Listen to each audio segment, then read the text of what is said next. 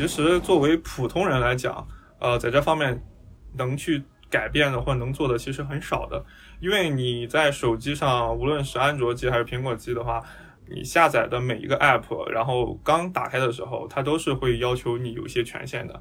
读书用的软件，它需要知道你的照片，需要知道你的通话记录、短信，然后等等各种各样的权限。你你说它知道干嘛？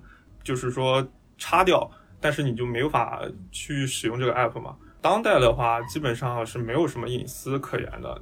作为一个底层数据，需要的时候它会把这个东西翻出来；如果不需要的话，它就一直保存着。就只要你点那个允许，这个信息就直接传到他们后台了。数据隐私在欧洲这边，它是有明确的法律规定，说啊，什么事情是可以做，什么事情是不可以做。包括说，在日常生活中，你可以感受到的，就是你访问所有的网站，它都会给你就是很烦的一个弹窗啊，就是问你你要不要 accept the cookies。我们去放弃自己的隐私，然后可以换来商业上的便利，或者说生活上的便利。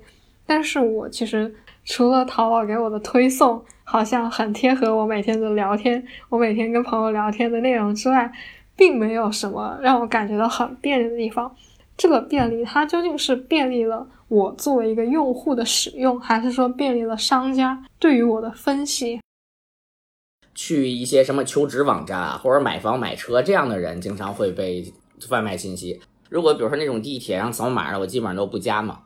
申请网站的时候，我就会就基本上就尽量不填个人信息，我会做一个假的邮箱账号，然后专门去填这些信息。而且我发现有些就是用微信登录的那些平台，你可以在微信里边制造一个虚拟的那个账号。